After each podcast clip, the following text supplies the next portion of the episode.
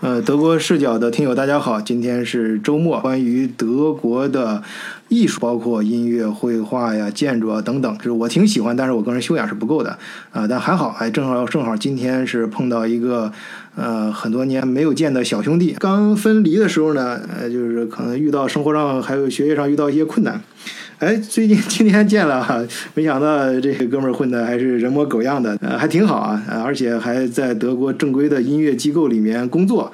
啊、所以呢，我就晚上给他拽过来了，跟大家一块儿聊一聊。Floria 给大家打个招呼。大家好啊，我的德语名字叫 Florian，呃，中文的话就叫小丁。这样吧，小丁，你先跟那个大家自我介绍一下吧。哎，大家好，嗯、我叫小丁，我是 之前叫在小丁 对哎，Mein Name ist Florian，wir wir können auch auf auf Deutsch sprechen, das geht auch 嗯。然后就是我之前是在德国一直在学音乐，嗯、然后毕业之后就是现在在这边工作，然后在德国的、嗯呃音乐学校里面当老师，然后也在呃这个中学和小学里面，然后嗯组织一些活动，然后教小朋友呃德国的学生一些关于音乐的知识。嗯，哎，你别说啊，这个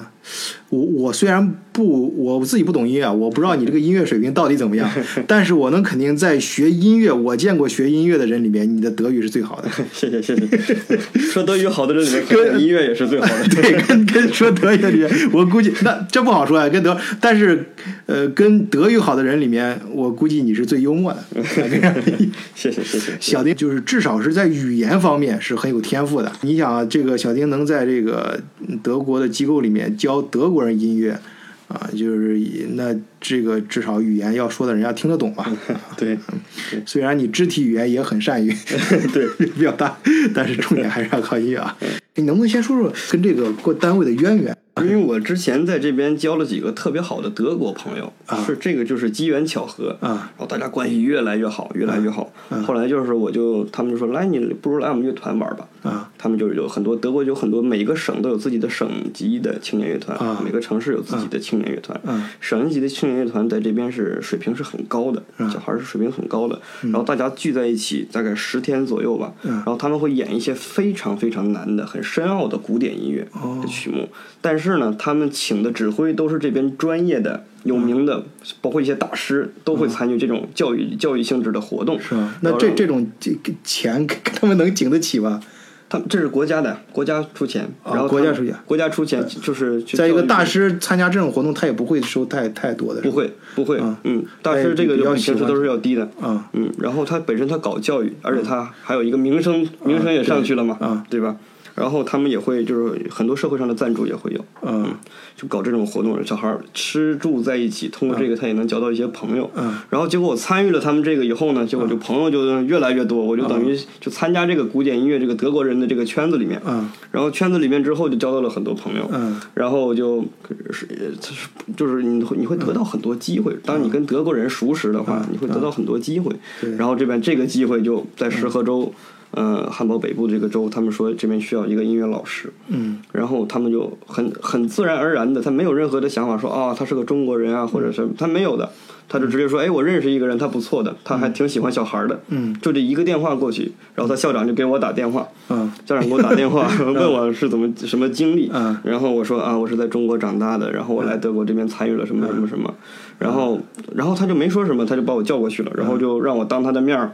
教小孩儿上上两节课，嗯然后跟那个之前的那个老师退休的那个老师，嗯让他给我上课。这边有好多好多的培训，对我进行了好多培嗯训，然后就他认为我还可以，然后就把我留下来。啊 就呃，的大家我们是音频啊，大家就是很难看到这个形象。我给大家介绍一下，就是小丁呢本身那个长相啊、还有这个说话这个感觉啊，呃，非非常招小孩喜欢。啊、很容易跟别人打成一片。当然，这个有他个人的特性，但是他刚才讲到几个共性，还是大家值得去学习的。一个是你来这儿想快速的提高语言，你要尽量呃交一些德国朋友。当然，我不是说你一定要到这儿啊、不能跟中国人玩儿什么的，啊对这这这不好。我我中国朋友我也一很多呀对我一直很反感这种 说法，然后来了之后啊，不好多家长，你这不要跟中国人玩啊儿，对一定对对我比较反感这个，因为有的有的时候能真正帮你忙的，还真德德还是中国人。中国人啊，嗯，他们有经验的，有时候啊，我是说有时候，因为有些人德国人不不不不不不搭理你的，有些人家你都没法给人家更说。多的是他理解不了你啊，的对感他受。有点不理，然后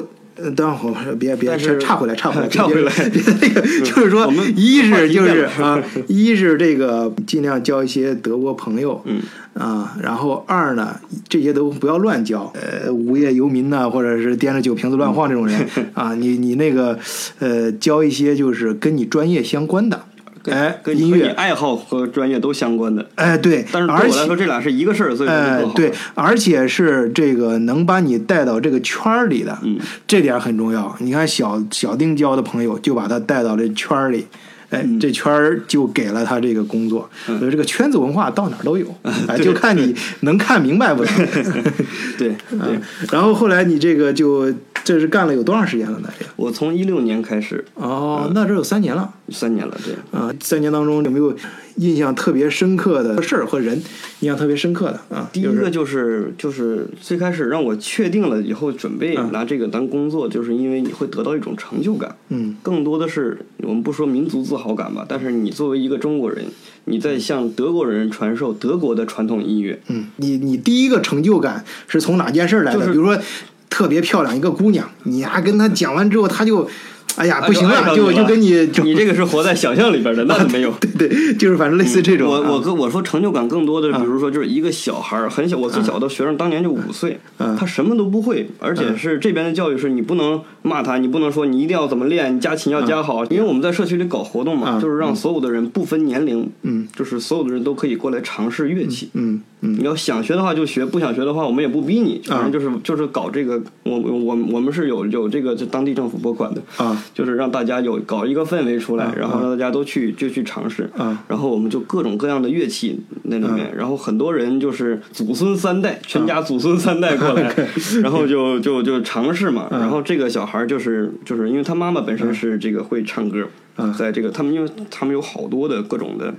这个非专业的人士，他们组嗯然后首组织的先是邂逅了尤利亚她妈妈嗯他的妈妈对。啊，然后再再她当时他妈妈妈带岁着数孩年纪子，啊很大了，他妈妈年纪很大了，嗯，然后就是他他自己个人试嗯了很多乐器之后，他首先他他认为他得到快感，他认为很有意思，嗯，然后他就他就他妈妈问我说说你这小孩如果现在学这个乐器是不是太早了？嗯我说反正我不知道，反正这是分人的，我自己我个人是从四岁开始学小提琴的，因为当年九十年代那个中国有这个小提琴热嘛，哦嗯，但是我我比较幸运，我是父母从来没有参与，是我逼着父母让我学的，啊我我说父母说你得逼着我，对，因为我我自己喜欢。嗯然后那个那个小朋友就真的就是，然后就开始我们从最小的一把小提琴开始。嗯，然后他当时就是这边是你不能强迫学龄前儿童去学成什么东西，哦我们是有教学这个规定的。哦嗯，对就是我不能强迫他拉出一个他不啊，喜对欢这的个东西是来。嗯是的，是的，我我我我我孩子幼儿园都两个孩子都幼儿园过来的嘛，啊对对我很清楚德国有对有这方面的然事后儿，就是就对我是有规定的，一定是按照他喜欢的，然后更多的也是对于音乐，比如说节奏，他的节奏感啊，他的音乐感觉嗯啊，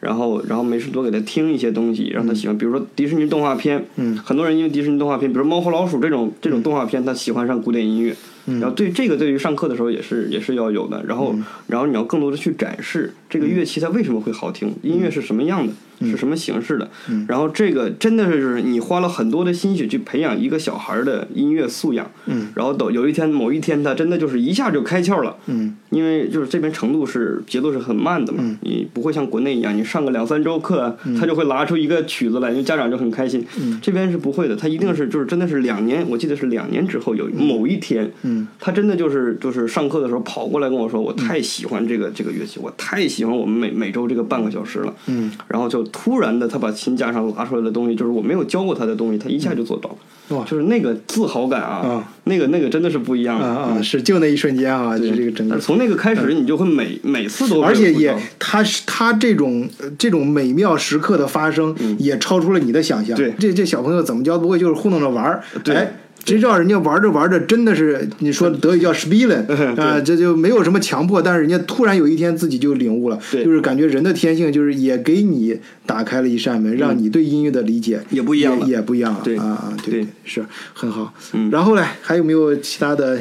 呃，更多的嗯就是可能这边儿还有一个比较震惊的，就是很多老年人，嗯，他会咱们叫阿兹海默症，也就是就是老年痴呆啊。嗯哦他因为他会针对这个状况的话，一般这边儿会有两个解决的方式，要么就是学一门语言，啊要么就是学一门乐器。哦，然后，但是很多老年人他不想再学一门语言了，啊他可能身体的原因，他还得读啊，还得查字典，还得写 啊，挺枯挺枯对燥挺的枯燥的。他就很多老年人都会选择去学一门乐器，哦学一个小提琴、钢音琴。乐也是一种音语言，对也是一门语言，最美好的一种语言了是吧啊。你是是人类用的最多的共通的语言，啊，对，共通，对对对，对美好的东西都共通， 是吧？交给琪琪，我们我们就说大实话，对啊吧？，美的东西啊，对，可以超越也好。呃，你接着说，刚才那个呃，阿兹海默症，对他你怎么去教的？他三不是不是有一老年痴呆了，那你对怎么跟他沟通呢对？ 这就教的时是候你，你就会发现，它跟你教学龄前儿童又是一样的，嗯是相通的地方，它有相通的地方。学龄前儿童也是这样的，嗯你教的东西他肯定是会忘记的，或者他不怎么专心，包括他练习可能也没有很重视。嗯但是这个是一种培养，对老年人其实返璞归真也是一样的作用，嗯就是你还是要很耐心的像对待学龄前一样儿童一样去对待他，嗯然后去更多的也是因为他已经有很深的音乐素养了，嗯但是他跟小孩正好相反，小孩是完全没有一张白纸，他是那纸上写满了东西，嗯然后但是你还是要让他去，就是真正的去领悟怎么去好好演奏出一个东西来，嗯对因为他还有身体的身体的问题，很多人是坐着轮椅啊，嗯坐着轮椅过来 上课，拿着小提琴夹着，然后在轮椅上拉，真的 是，嗯。呃，像电影里的长， 电影里的那种，对，嗯很 颤颤颤抖的手伸向钢琴键，嗯然后真的是有一种呃那那个那个感觉也是很好的，就是当一个音老乐的这人种魅力啊，当一个老人，他通过学习音乐、学习这这个东西，嗯他自己的神智变得清醒，他的脑头脑变得清醒了之后，嗯，他也你会很感动，你会认为你你有帮没有助了一个有人。没有个具体的这样的一个人？你有印象中很多啊啊，你讲很多讲这个讲一个吧，你就挑一个你最想讲的，之前有一个老太太，嗯，叫呃叫什么名字？我嗯并不太想讲，因为她现在已经去世了。哦，那那我们先先 先表示对他嗯 尊敬啊，呃，我们把把你的事儿拿出来说，呃，是对你的嗯尊敬，嗯，和祭祭奠的一种方式吧，啊嗯，因为我不知道是哪个电影里边还是哪个书里边，是他告诉我的有一句话，就是那个书里面的那个主人公是个也是个老太太，嗯大概八十多岁，嗯然后他跟他的孙孙女儿说：“说我现在突然想学钢琴。”嗯，他孙女儿说：“你为什么想学钢琴？你都这个岁数了。”然后他奶奶说：“说我六十岁的时候其实就想了，但是我当时觉得我都这么老了，嗯但是我现在想一想，如果我当年真的去做的话，我现在已经享受这个乐趣，享受了二十多年了。嗯所以说，为什么不现在去做？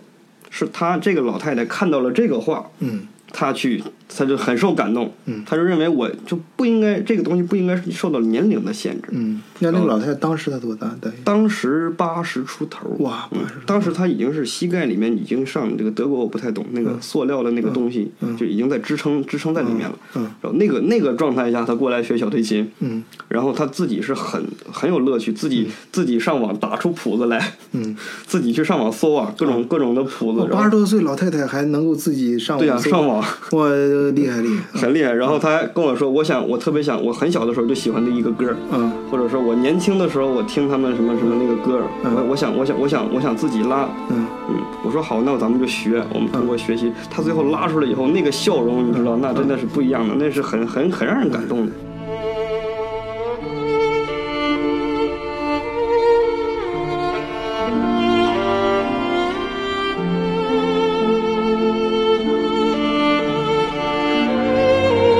虽然咱们说的很自然，其实脑海里画面我觉得很很动人，就是很感动，觉得这这个事儿真的真的。后来他的孩子，他孩子我都是，其实我都算我的叔叔阿姨的，都过来感谢我，嗯就说就说我那个那个那个，当然他葬礼又没去，嗯那个那我感觉很尴尬，不太不太那什么，但是还是就是他后来专程感谢我，嗯给我送了好多礼物，说就是我我母亲。那个去世之前是一直是很快乐的，嗯因为大部分老年人在家除了看电视没有什么事儿干，对，他就是他在家，他想到了什么，嗯他自己翻相册呀、看电视啊，他突然看到这个东西，哎，他想我拿小提琴上面拉一拉，嗯他就觉得很有很很有意思，就是他是他是很快乐的跟这个乐器，嗯，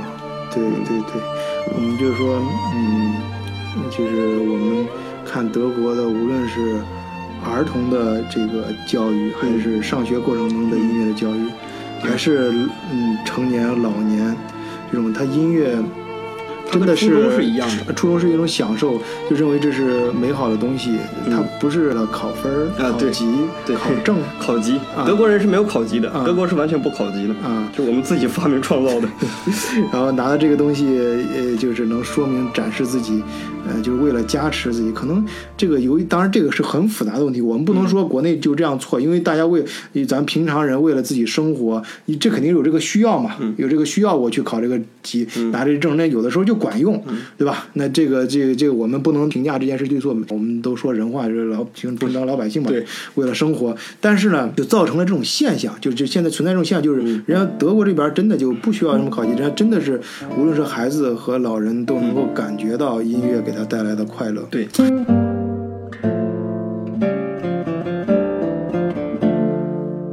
我们说到古典音乐，那基本上就是指的欧洲的古典音乐。对那么欧洲的古典音乐基本上就是德国当的年以德国为主要主导的对，以德国为主导的。我记得国内是哪个节目在讲的时候讲欧洲音乐的时候，重点记住德国重要的人就行了，然后其他的对再一配上去，哎，整个你就基本上把握住这个欧对古典音乐这个这个欧洲音乐是怎么发展过来这个脉络了。跟朋友喝酒的时候一聊，就就就让人家觉得你很懂的， 啊， 对，就一几个名字一定要念顺，要 念顺，贝多这个字那个什么，呃呃，对，有些名字很长，贝多芬这都不说了，这这应该不会有问题。 贝多芬、莫扎特这两个，呃，那么我们今天呢，呃，因为你像介绍这个古典音乐这几个名人，我们可以在，呃，因为这每一个人我们都可以单独拿出来说那时说一间就期啊，太至长少啊了说一期太长。我们这样，我们就是说，因为我我我以前听到过一个小段子啊，我不知道真的假的，就是说，你嗯说嗯，就说你像郎朗，嗯还有李云迪什么的，国内这几个，呃他他们好像呃当年也都在德国学过，就说朗朗在德国比赛获的奖，他是在美国学，但是他在德国是是学到了很多东西。哎，对我重点讲的是他，我听说嗯咱们严谨一点他啊、他们他在就是在国内表演的时候，嗯就是和呃就是比方说，嗯，嗯今天经纪人告诉他明天演个什么东西嗯或者啥，他就敢去。对，呃，但是德国的话他不敢，德国的要是认认真真的准备很对长时间。这个是真的他说这个说这个欧洲人这个尤其是德国人这个耳朵呀、被惯出来 了。对啊，对，就是这你要是弹的有点瑕疵，或者弹的不是很认真准备的，人家能听出来。对对德国这个民众啊，从小到大他受的这个音音乐的熏陶，包括他这个成长环境，可能就不一样，跟中对国。当然，我这里就是说，第一，我们先声明啊，我们没有任何呃这个诋毁郎朗先生的意思 啊。这以后你回去碰见他了，估计还得靠人家吃饭的话，碰不见他啊， 能碰见是一种荣幸吧。这所以说，我们是仰望的态度啊，对郎朗，我们绝对仰望，这这我们国家的骄傲啊，这是对呃，那这我们所以说他我们只是说我们道听途说的这么个段子啊，大家就这么一听，呃，我们重点是说欧洲这块儿人。这个音乐素素养确实是确实是不比较不高啊、不是吹的，这这绝对不是说朗朗不太重视中国的听众，啊不是这个意思。那么他这样的一个土壤，对他的这个民众，对这个呃产生是怎影么响对怎么怎么形成的这个这个环氛围环境，然后对他他是他这音乐平时是怎么教育他的，嗯啊，是吧？我我我小时候也上过音乐课，但是我觉得对我的音乐素 养啊影响不是很大。毕竟对于德国人来说，古典音乐可能更多的是他们的一个文化传承，他们的文化传统。也就是说，相当于我们中国人来说的话，可能从小的话，我们对于京剧啊，对于我们一些中国的民民间艺术、民俗艺术的话，可能会更多的倾向于这方面的教育。德国人这方面就做的是很好，嗯、可以说就是他们一直保留了一些非常好的传统。嗯嗯，因为毕竟当年在最鼎盛古典音乐在欧洲最繁华、最鼎盛的时期，嗯，是德国人助力了很多，他们发明创造了，并且并且写出了非常优美的、非常非常宏伟的、伟大的作品。嗯嗯，然后这些确实是渗透在德国人血液里面的，嗯这个我们要承认。然后所以说，他们对小孩儿的，就是婴幼儿的嗯音乐教育是比一般国家，尤其在这边欧美国家来说，做的是要比较靠前的。嗯，也就是说，当然他们没有胎教这一说啊，嗯不像咱们国内好像孕上妇来都先听莫扎特， 说莫扎特有利于小孩大脑对对发 育。说舒伯特又怎么怎么样，好像这个德国人倒是没跟我说过嗯这些事情。嗯，因为我现在主要做的教育里边最重要的一部分就是学前教嗯育、学龄前教育，所以对于也就是说婴幼儿从三岁左右嗯就开始接受这样的教育。比如说，我们会首先告诉他们音乐是什么，嗯这个是一个非常宏大的话题，我们可以聊两个小时。但是对于小孩儿来说的话，他们并不只是单纯的“好，我灌输给你，你要去学一门手艺或者是怎么样了”，而是说真的是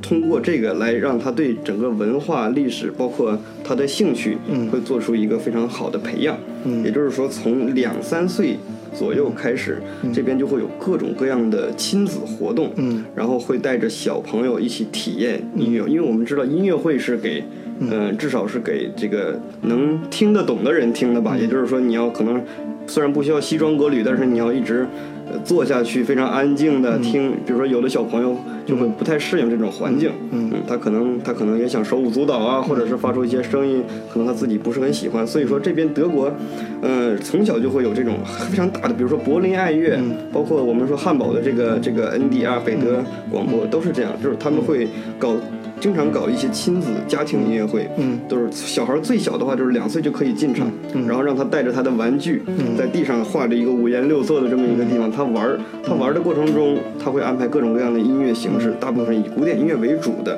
嗯然后会通过这个，他不需要知道这是什么，嗯而是就是单纯的通过演奏的方式让他获得快乐，嗯然后让他对这个东西并不感到陌生，嗯，这是这样，对我我自己孩子上幼儿园也是，嗯我我们前段时间吧，呃，我们去幼儿园开这个家长会，嗯这个校长呢还专门隆重介绍了一下，说他找了一个音乐老师，嗯换了一个，因为他小学他们幼儿园很重视，对都会找一个这边都很重视，啊，他他那个音乐，嗯、就是。你这呃这这点好像有点跟中国不一样。我顺顺带顺便插一嘴啊，就是就是国外不呃，就至少我们见的德国，德国这边小学就是对于音乐、体育这种呃这种课很重视，非常重视，甚至比那个主课的重视，因为它会关系到这个孩子真正的成长。对，呃，那个他他就是说讲，嗯，他嗯那个找了一个那是，呃，俄罗斯的一个大妈，但是她德语讲的很好，估计在德国很多年了，而且听她讲她经历，以前在俄罗斯也是一种某个乐团什么，反正是混得很不错的，然后到德国来，呃这个大家他们并不会认为在搞教育，在幼儿园里边不是小孩，呃，会他是没法进到进不到德国的乐坛里面，他肯定是进不到原来在俄罗斯那个层面的那个地方，他进不去，并不是他水平不行，但是这。移民过来嘛，嗯这很多很多条件大家都懂的，这个没有必要在这儿深究但深是究这这个边问的题。学校很多都会请乐啊团对里面的人来，呃，对他，我重点讲是他给我们讲，就是说，呃，他会告诉我们怎么跟孩子上音乐课，嗯啊，他并不是说让孩子学会唱个什么歌儿，对对一定对嗯是，而是而是把音乐学为一种素养，就是真正的培养他的乐感，对，啊，比如说拍手啊，对，怎么拍手让他注意，哎，怎么拍手节奏有什么律节动的节啊奏节奏感对，然后这种给人的感觉很好，然后会，然后用各种各样的声音，就是呃尽量用那些原始的东西，不是说是人为的那种乐器，而是说，呃，比如说铃铛对啊，啊，比如说嗯就拿个板凳，拿个棍儿敲板凳啊，对就这种对自然中呃摄取的音乐、摄取的声音，把这些声音呢，就是让他感觉到。就是有一种理念嘛，就让他就是我我我听下来，我感觉就是让人感觉让让孩子们能够去体会自己身边的声音，就是音乐和声音把它把它你你应该就是有一个分辨的能力，啊，你你就是能分辨出你周围听到的哪些声音是一是一种音乐，嗯，哎，然后他这个，我觉得这个就是，呃，我我个人觉得啊，这是真正的音乐教育，就是对对音乐的理解，它和而音乐教学是不一样的啊，就就不就是类似于中国那个，呃，不在于你背了几首唐诗，对，啊，不也不在于你学会唱几首歌，嗯啊，也不在于就是说小孩儿，你看说我小孩儿，中国一般呃包括这音乐，有时候和绘画也是都是艺术艺术方面修养嘛。你中国好多小孩子教你画画，就说他画的特别像。啊对，你知道这边的老师从来不用“像”这个词儿对对来评价你的好坏，知道吧？他他但是但是也但是他们也非常就是说重视，就是孩子也会让他听一些名曲什么的，就是说，但是他不是说让你能分辨出来，哎，一听就知道，哎，这是谁谁的歌对啊，就是这小孩特牛啊，觉得大家一听啊，就中国都搞那种比赛嘛，一对对对一听啊就把名字就背出来了，我知道啊觉得多少个名字啊，我对对都对，会很写牛出来对啊，他们的话就是说让他感觉到就是说他真的是孩子觉得好听，